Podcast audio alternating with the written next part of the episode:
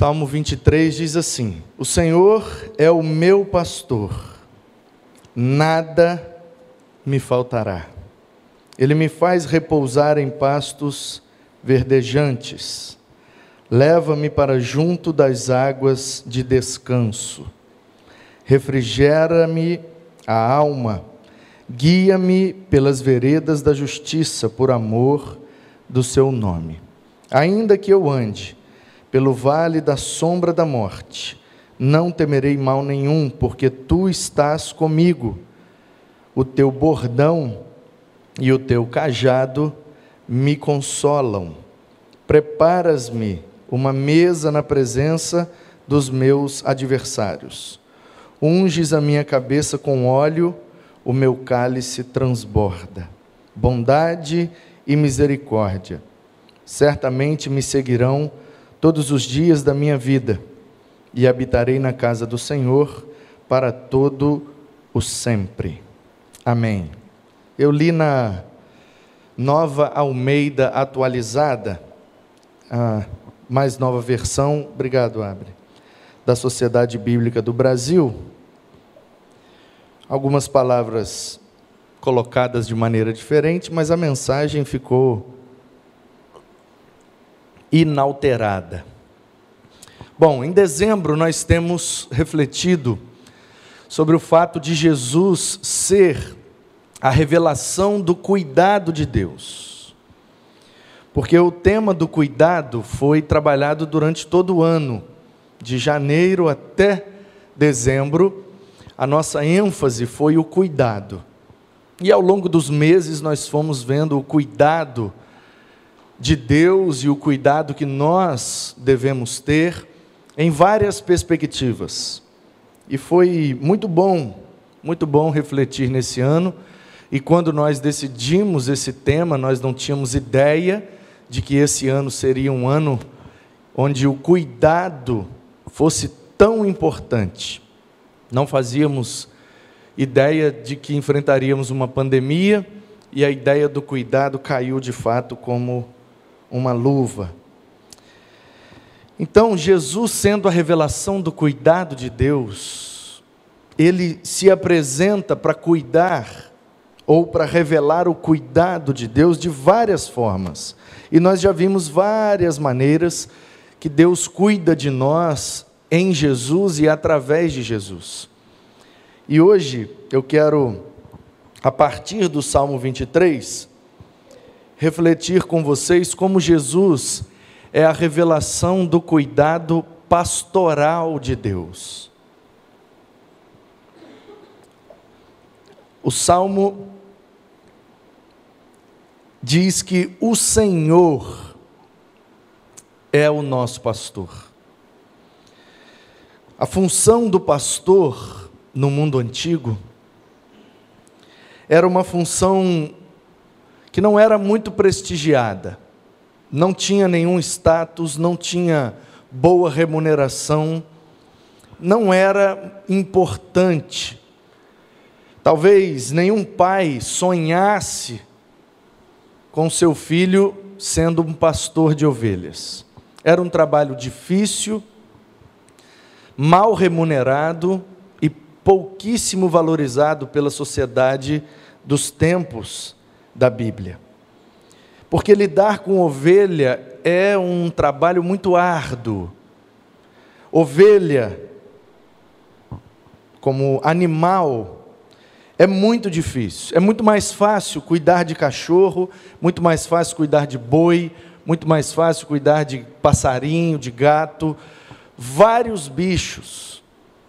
Talvez seja mais fácil criar qualquer outro bicho do que criar ovelhas.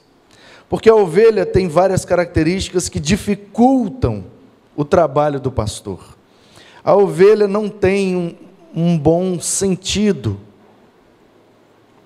A ovelha não tem bons sentidos, ela ela, ela não, não percebe nada muito bem, ela não tem um bom tato, porque a lã impede que ela sinta as coisas ao seu redor. Então, vira e mexe, ela bate nas coisas, ela se arranha, ela se machuca. sem querer por falta de tato. Ela também não enxerga muito bem. A lã costuma cobrir os olhos e ela também tem uma, uma visão muito prejudicada. Também ela ouve pouco, ela ouve muito pouco, também por causa da lã, mas porque o seu ouvido não, não absorve várias frequências, frequências muito graves ou frequências muito agudas. A, a, ovelha ela escuta só numa determinada faixa de frequência, o que dificulta muito o trabalho, porque ela é praticamente surda. Então ela não sente bem, ela não ouve bem, ela não vê bem e ela também não cheira bem, ela não tem um bom olfato. Daí a dificuldade, porque o olfato é o que faz com que os animais não comam alimentos que sejam venenosos. Alimentos venenosos costumam exalar um cheiro diferente. E os animais, percebendo esse cheiro diferente, não comem. O cachorro, por exemplo, o, o sentido mais aguçado do cachorro é o olfato. Ele vê bem, ele, ele tem outros sentidos aguçados, ele também ouve bem melhor do que a ovelha, mas se você oferecer alguns alimentos para o cachorro, ele não come sem cheirar antes. Isso é um dispositivo de proteção do animal. Então, esse também é um, um, um ponto que dificulta lidar com ovelhas, porque tudo que ela vê pela frente ela come, ela não cheira bem. Então o pastor tem que, tem que ter muito cuidado. Muito cuidado na hora de, de guardar as ovelhas no aprisco, porque como elas não têm um bom tato, elas mesmas se machucam ou se arranham nas madeiras do aprisco, tem que ter muito cuidado ao, ao, levar as ovelhas, porque no meio do caminho ela pode comer algo venenoso, e, e tem toda uma série de dificuldades. Por isso é uma profissão muito árdua e que não chamava a atenção de ninguém. Você tem um trabalho muito difícil para ganhar muito pouco, ninguém é atraído por esse né? Como é que eu vou dizer? Não, não é não é o sonho de ninguém, porque trabalha muito, é muito difícil e, e ganha pouco e tem pouco valor na sociedade. E Davi, que muito provavelmente foi o compositor desse salmo, Davi foi pastor porque ele era o irmão mais novo. Geralmente as tarefas mais árduas da casa vai ficando para os mais novos. Os mais velhos vão crescendo, vão se envolvendo em outras tarefas que são mais importantes, então vai sobrando para o mais novo aquilo que ninguém quer fazer. Por isso Davi era pastor, porque ele era o mais novo, sobrava sempre para o mais novo mesmo. E Davi sabe muito bem a dificuldade que é lidar com ovelha mas ele também sabe a importância que tem o pastor na vida da ovelha. Porque se não é o mais, é um dos animais mais dependentes daquele que o cria. Cachorro não é muito dependente. Ele, ele cheira, ele, ele vira uma lata, ele, ele caça uma comida. Gato nem se fala. Então, a maioria dos animais tem essa característica de autossobrevivência. Eles vão caçar comida, aonde tiver. A ovelha não caça, a ovelha não, não procura. Ou ela é levada ao alimento, ou ela fica sem comer. É um animal extremamente dependente. Conhecendo essas características, é por isso que Davi chama Deus de seu pastor. Porque ele sabe dessas duas características. Primeiro, que o pastor não é muito bem visto. O pastor não é uma função, nenhum ofício muito desejado. Assim como o Senhor também não é muito desejado. Também não é muito é, querido. Nunca na história da humanidade você teve mais crentes do que descrentes. Nunca na história da humanidade você vai ter mais piedosos do que ímpios. A fé cresceu, cresceu muito. A Bíblia espalhou e está cada vez mais lida. Mas o fato é que continua pequeno o número das verdadeiras ovelhas do rebanho do Senhor. Os chamados remanescentes justos.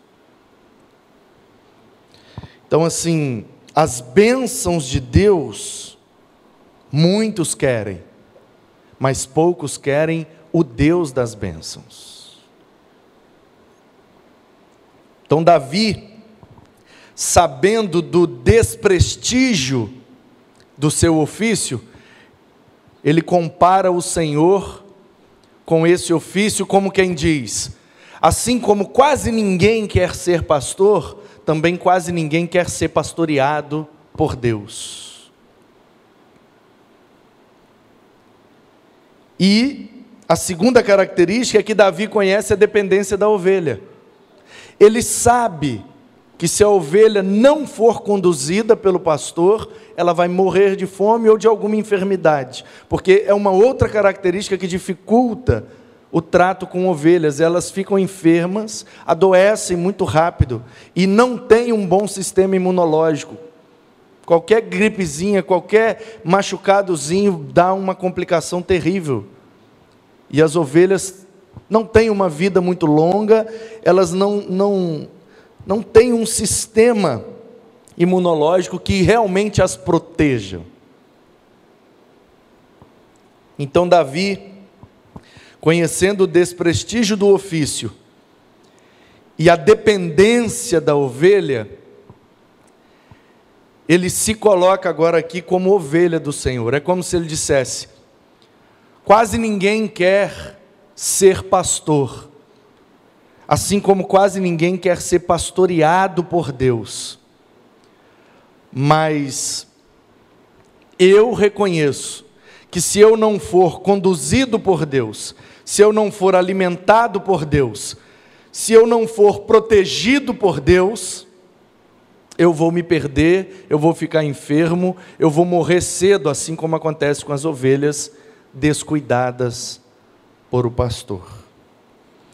Então, Davi nos apresenta o cuidado de Deus através do seu pastoreio. E o Novo Testamento vai dizer que Jesus Cristo é o Senhor. Então, por analogia, a gente pode aqui colocar Jesus tranquilamente como personagem central desse salmo. Jesus é o nosso pastor, por isso nada nos faltará. É Jesus quem nos faz repousar, é Jesus quem nos leva para as águas, é Jesus quem refrigera a nossa alma, é Jesus quem nos guia pelos seus caminhos justos. É como se ele dissesse: Olha, eu vou na frente e vocês vêm atrás. Onde eu for, podem ir também, porque eu vou cuidar de tudo.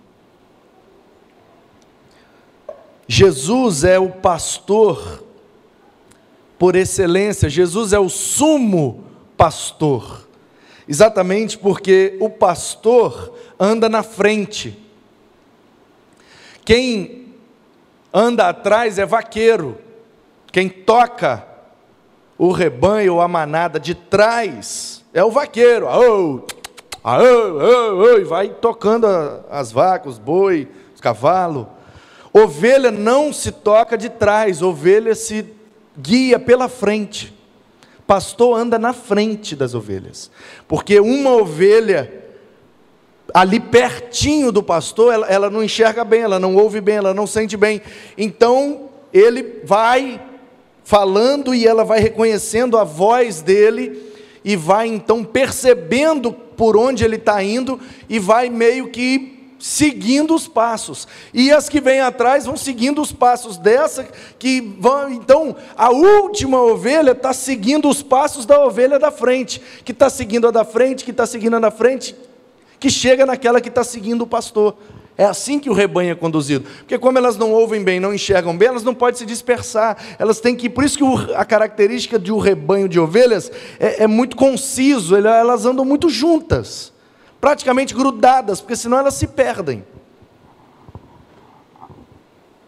E Davi sabe de tudo isso, portanto, ele sabe que quase ninguém quer Deus como seu pastor, ele sabe que é totalmente dependente do seu pastor e que ele precisa então andar muito perto das outras ovelhas para não se perder e para não perder o caminho que o pastor está indicando. E aí o Novo Testamento diz que Jesus não é só um pastor, mas que ele é o pastor. Em João capítulo 10, versículo 11, ele disse: Eu sou o bom pastor. Essa frase tem muita coisa aqui para se explicar. Parece uma frase simples, né? Jesus dizendo: Eu sou o bom pastor. Para nós é simples, é claro que ele é. Mas imagina ele falando isso onde ele estava. Para quem ele falou isso? Homens que não acreditavam nele, homens que desprezavam, Assim como a profissão de pastor era extremamente desprezada, também a função, o ofício pastoral de Jesus foi muito desprezado. Ele veio para os seus, mas os seus não quiseram ser pastoreados por ele. E de fato, o número de suas ovelhas é sempre reduzido. Quando ele ensina, quando ele prega, quando ele realiza um milagre, quando ele faz coisas extraordinárias, junta uma multidão. Mas quando ele confronta, quando ele quer guiar pelas veredas da justiça, ou seja, pelas suas atitudes retas, aí a multidão se dispersa e fica um número sempre muito reduzido. Lembrem-se, a multidão seguia Jesus, mas quando ele se destacava para ensinar algo mais contundente, confrontante, era sempre com os doze. E quando ele chamava para orar, para ter algo extremamente íntimo com Deus, iam só três, que depois de um tempo ainda ficavam dormindo.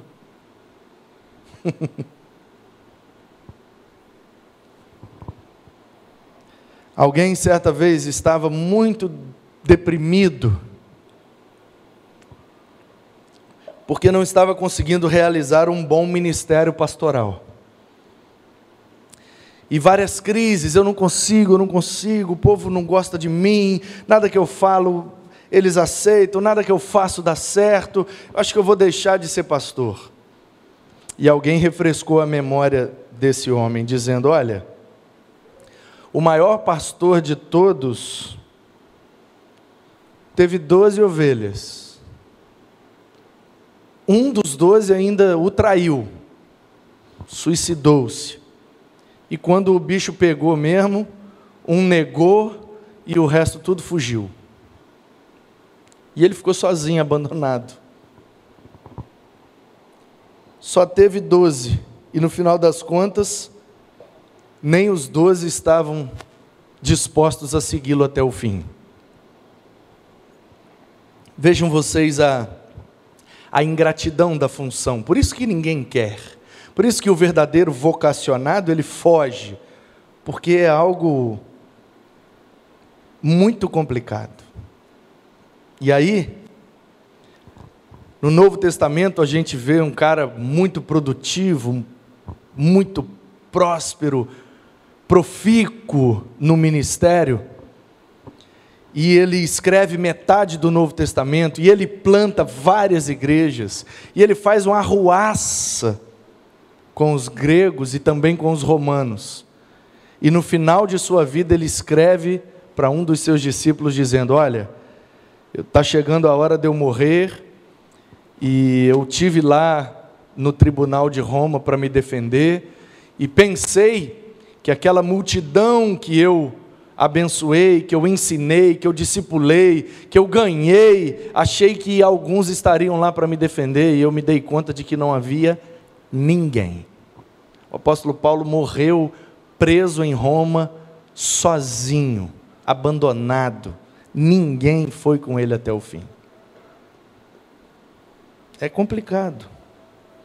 Por isso que essa frase aqui, ela precisa de algumas explicações. Então, o eu sou já é complicado, porque eu sou é uma frase nesse contexto aqui, Jesus cercado de muitos religiosos e conhecedores da letra da lei, eu sou é uma frase que só pode sair da boca de Deus. Porque quando Moisés perguntou o nome de Deus, ele respondeu: Eu sou. Então, é como se isso fosse o nome de Deus. Então, ninguém pode dizer eu sou, se referindo a si mesmo. Senão, por analogia, a gente vai entender que você está se dizendo Deus, e é exatamente o que Jesus está dizendo: Eu sou. E ele entra numa série de sete eu sous aqui no Evangelho de João. Eu sou o caminho, a verdade, a vida, eu sou a luz, eu sou o pão, eu sou a porta, eu sou o pastor. E aí os caras, espera aí, como assim? O Senhor é meu pastor. É como se ele dissesse, isso mesmo. Então, eu sou já é problemático, porque já o diviniza. Eu sou o é mais um problema, porque ao invés dele falar eu sou um pastor, ele não diz, ele diz eu sou o. Isso denota unicidade, ele é o único pastor. Ele é o. Ele não é um, ele é o. E ele não é só pastor, ele coloca o adjetivo: eu sou o bom pastor. O bom pastor é aquele que dá a vida pelas suas ovelhas. Então, naquela parábola de Lucas 15, que as pessoas leem e interpretam e aplicam equivocadamente, por falta de uma leitura mais atenciosa, né? A gente vai repetindo e não vai refletindo, e aí a gente vai propagando algumas interpretações equivocadas. Jesus está cercado de fariseus e escribas que estão questionando o fato dele comer com pecadores. Esse é o contexto. Você não pode ser Deus, você não pode ser o filho de Deus, você não pode ser quem você está dizendo ser, porque você come com pecadores. E eu já disse, né, que se Jesus não comesse com pecadores, ele sempre comeria sozinho. E aí, Jesus, para responder a esse questionamento, conta aquelas três parábolas: a ovelha perdida, a moeda perdida e o filho perdido, tratando ali de algumas questões que aqueles religiosos, escribas e fariseus precisavam compreender. Então já começa aí, o contexto da parábola da ovelha perdida é contada para esclarecer a questão de por que ele come com pecadores. Então a primeira questão que Jesus coloca é: qual dentre vós, é uma pergunta, não é uma afirmação, é uma pergunta retórica. Qual dentre vós os homens, homens maduros, sábios, religiosos, vocês são tão perfeitos que acham que eu não posso comer com essas pessoas? Então, qual de vocês é o homem? Lucas 15, é só ler. É só ler. Ah, não concordo. Então lê. Né? Mas não foi isso que eu ouvi a vida inteira. Mas então lê. Miserável. Lê.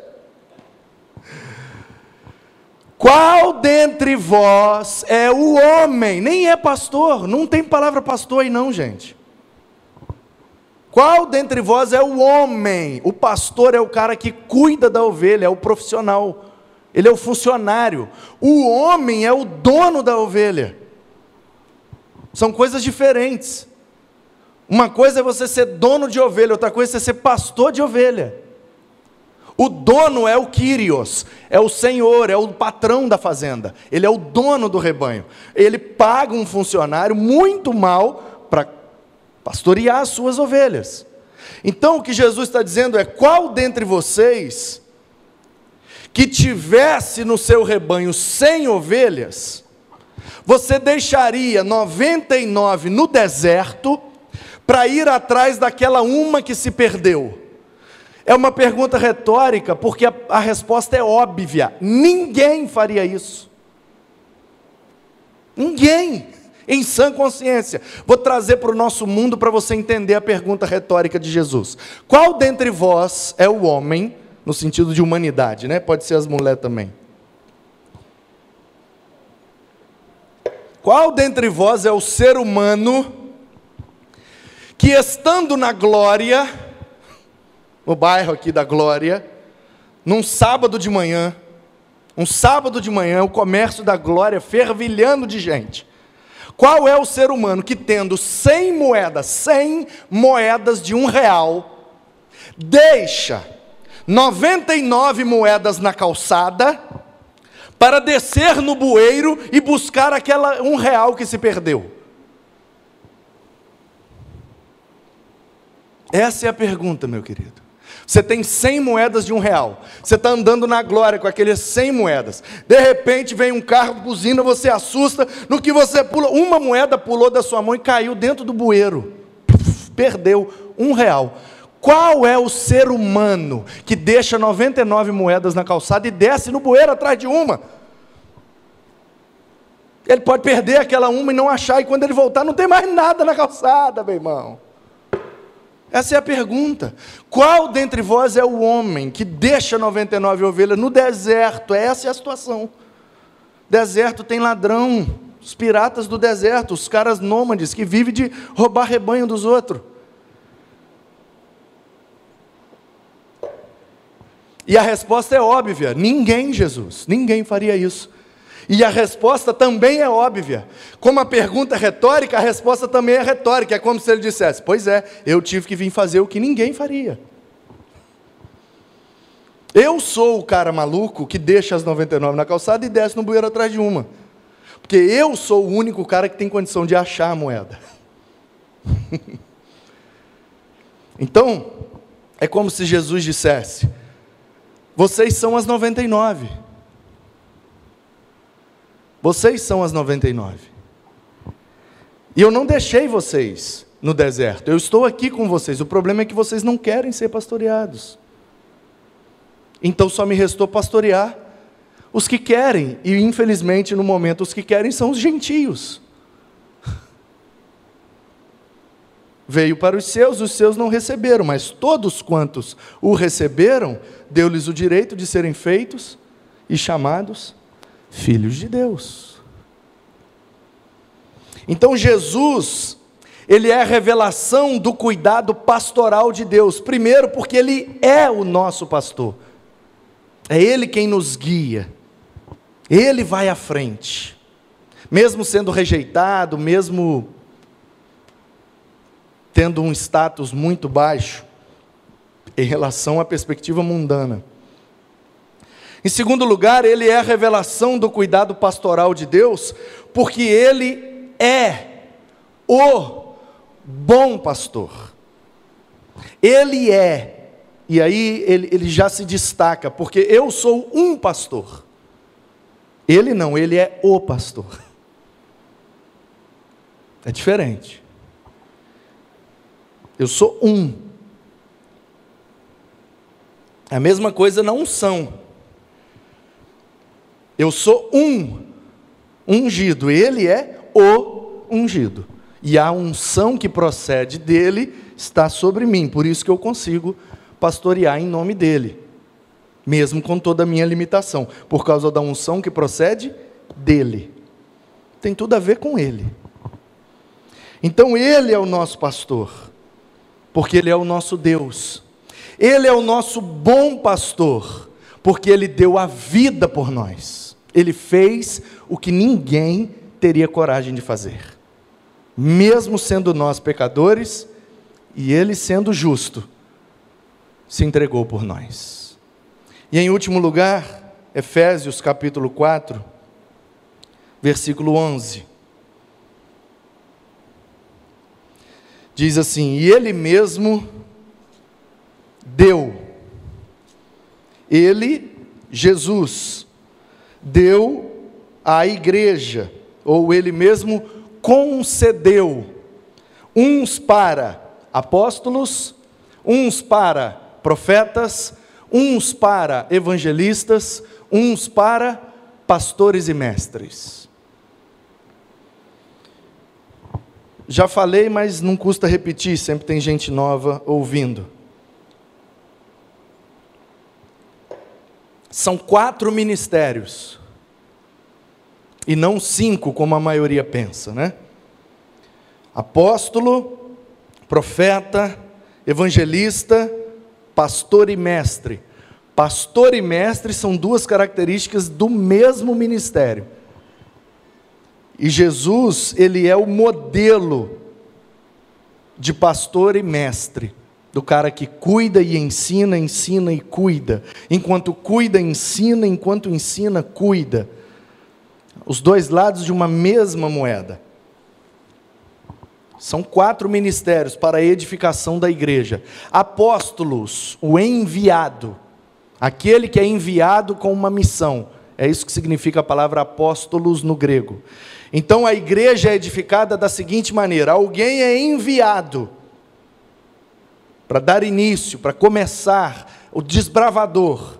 Aí vem alguém que diz: Assim diz o Senhor. Alguém que se levanta para falar em nome de Deus e exortar o povo com relação aos seus pecados. Profeta nenhum passa a mão na cabeça de ninguém. Nenhum. Na, você não encontra na Bíblia um profeta que, que, que anuncia coisas boas, sem antes ter exortado. Não tem. Assim diz o Senhor. Toda vez que você achar essa frase na Bíblia, o que vem depois é pancada. Assim diz o Senhor: se conserta, se endireita, para com isso, presta atenção, senão vai morrer, vai ao juízo, ao cativeiro. Olha só, presta atenção, vão perder a terra. É sempre pancada. É, é Bíblia, né? Na Bíblia não tem profecia boa. O que tem é promessa boa. Profecia é só pancada. Então o apóstolo é aquele que desbrava, o profeta é o que senta o bambu. Assim diz o Senhor, e, prá, e aí fica todo mundo atordoado. Aí vem o evangelista, que é o cara que diz: Olha, mas não é o fim, tem solução, tem jeito porque Jesus morreu, porque Deus tem um plano, porque Deus tem um propósito, tem solução, pode vir, pode vir. Não, é, é isso mesmo, você é pecador, você está arrependido, então venha, venha, venha, venha. Então o apóstolo desbravou, o profeta sentou o bambu, o evangelista atraiu o povo, e aí agora vem aquele que vai cuidar e ensinar. Esse é o processo de plantação da igreja de maneira geral e de qualquer igreja de maneira específica, como comunidade local. Sempre tem aquele que desbravou, aquele que sentou o bambu, aquele que atraiu o povo e depois aquele que cuidou para que o povo permanecesse ali, sendo nutrido espiritualmente.